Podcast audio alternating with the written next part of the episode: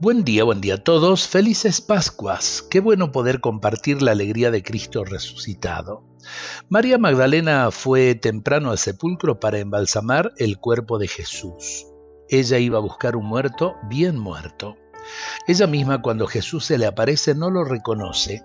¿Cómo sería la convicción de la muerte que a su mismo amigo viviente le reclama el cuerpo del amigo muerto?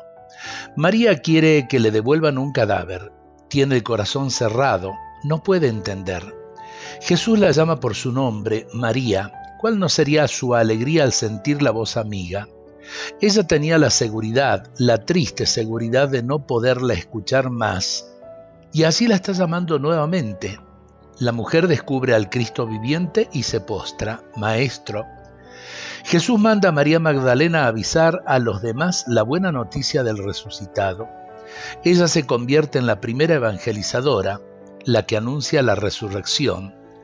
Descubramos en la Magdalena a la mujer que recibió admirablemente el perdón de Dios. Dios no mira el pasado ya perdonado de la mujer y la envía con la más importante de las misiones, anunciar su nombre. En esto debemos también descubrirnos nosotros mismos frente a Jesús.